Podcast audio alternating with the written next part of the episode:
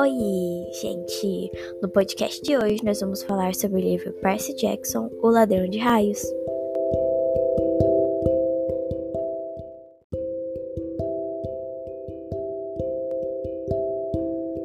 Bom, gente, antes de começar esse podcast de fato, eu preciso alertar vocês que provavelmente vai ter muitos spoilers, porque eu pretendo discutir bastante sobre o livro e até ler algumas pequenas partes deles. O livro foi escrito pelo Rick Riordan e tem 387 páginas. Eu queria falar sobre a capa dele porque eu particularmente achei a capa muito bonita. Ela tem escrito Percy Jackson em 3D, então quando você passa a mão dá para sentir que, que tá um pouquinho mais alto do que o da capa normal, por isso é em 3D. E a imagem é muito bonita, a ilustração, e conforme você vai lendo, você consegue entender ela melhor. Uma das coisas que me fez comprar o livro é o que está escrito atrás, que é a profecia do oráculo que a gente descobre quando começa a ler. E eu queria ler ela para vocês, para deixar vocês curiosos, porque eu particularmente fiquei bastante curiosa. Então, abre aspas. Você irá para o oeste e irá enfrentar um Deus que se tornou desleal irá encontrar o que foi roubado e o verá devolvido em segurança.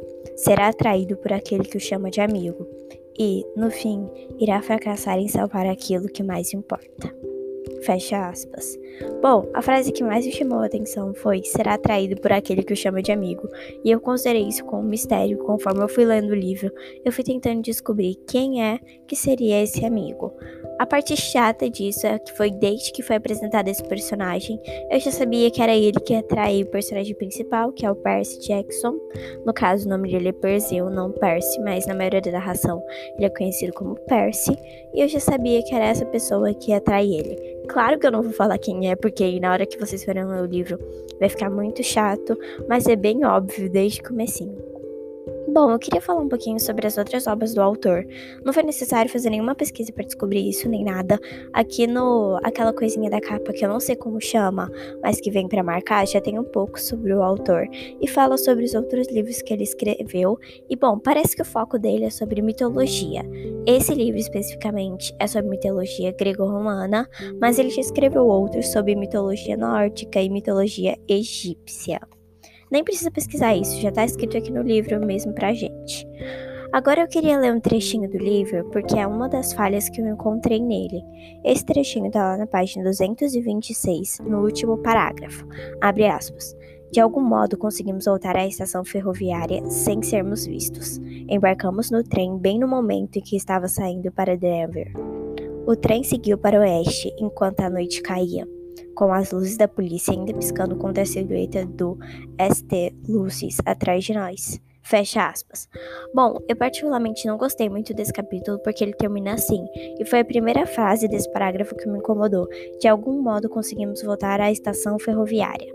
Eu não entendi isso muito bem, queria que fosse mais especificado, porque eles tinham acabado de sair de uma aventura, tinha repórteres por todo lado pensando que eles eram delinquentes juvenis, que eles tinham causado o incidente que aconteceu e que o Percy tinha tentado se matar pulando no lago, e de repente eles conseguem chegar à estação ferroviária e continuar seguir viagem, para mim isso não fez sentido nenhum.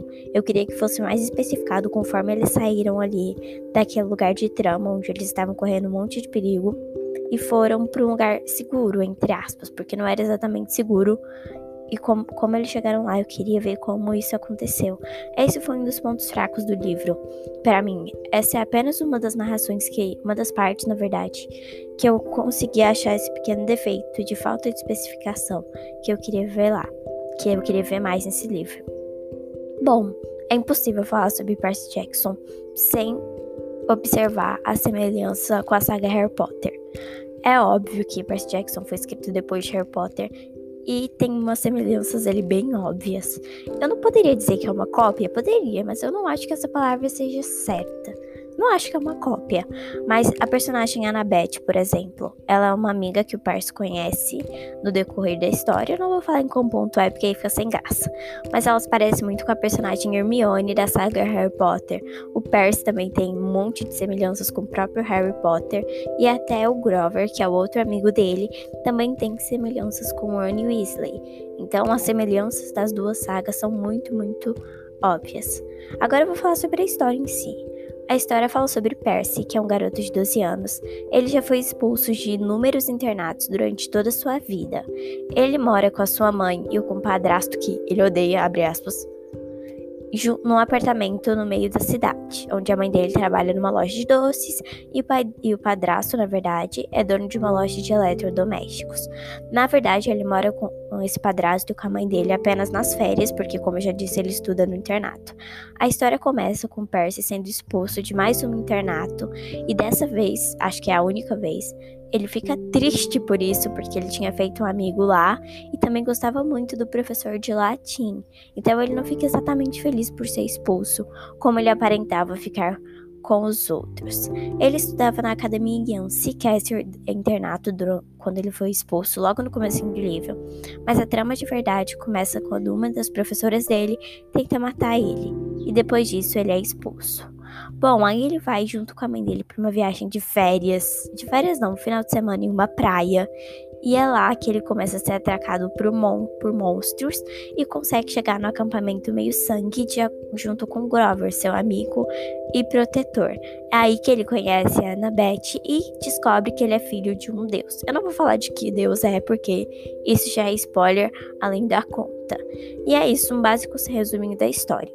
Em termos de criatividade do autor, seria considerado um livro ruim, porque a história aborda praticamente a mitologia grega, e eu particularmente queria ver mais personagens inventados pelo próprio autor, que não estivessem tanto na mitologia grega. Por exemplo, uma das coisas que me, que me decepcionaram foi o vilão principal ser um deus. Bom, é o deus mais óbvio de todos para ser o vilão, que eu acho que todo mundo já deve ter adivinhado, mas mesmo assim eu não vou falar. Eu queria que todos os deuses fossem adorados, porque tem, esses deuses ruins também têm filhos, e esses filhos, consequentemente, são julgados por serem filhos dos deuses ruins. Não é que esses filhos não sejam ruins, eles são ruins mesmo, mas eu acho isso errado, julgar eles simplesmente por quem são os pais deles. Como acontece isso em uma parte entre Annabeth e Percy, porque eles são filhos de deuses que se odiavam e acabam virando tornando amigos, e ela se sente culpada por isso, porque a mãe dela odiava o pai dele. Mas, bom, os deuses do mal, entre aspas, são sim vilões, e eu achei isso ruim. Eu queria que o vilão principal fosse outro ser, tipo um humano um monstro que fosse inventado pelo autor. Talvez isso fosse uma expectativa pessoal, mas eu achei um ponto fraco.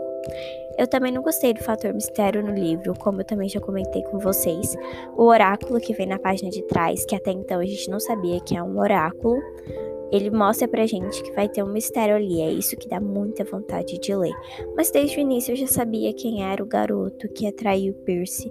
Isso me deixou triste, porque estava muito óbvio que era ele, não foi muito difícil de descobrir, e eu queria ter pensado um pouco mais. Isso foi frustrante, e é com certeza um ponto fraco. Eu gostei da forma como os deuses foram descritos. Eles foram descritos como humanos. Na verdade, eles foram descritos usando roupas humanas então é mais fácil pra gente imaginar ele, sabe? Do que como uma imagem inalcançável que a gente não consegue imaginar. Na verdade, eu acho que o foco do livro é exatamente isso. Ele explica a mitologia grega usando coisas do nosso cotidiano para a gente conseguir entender. E bom, gente, é um livro muito, muito, muito, muito, muito bom.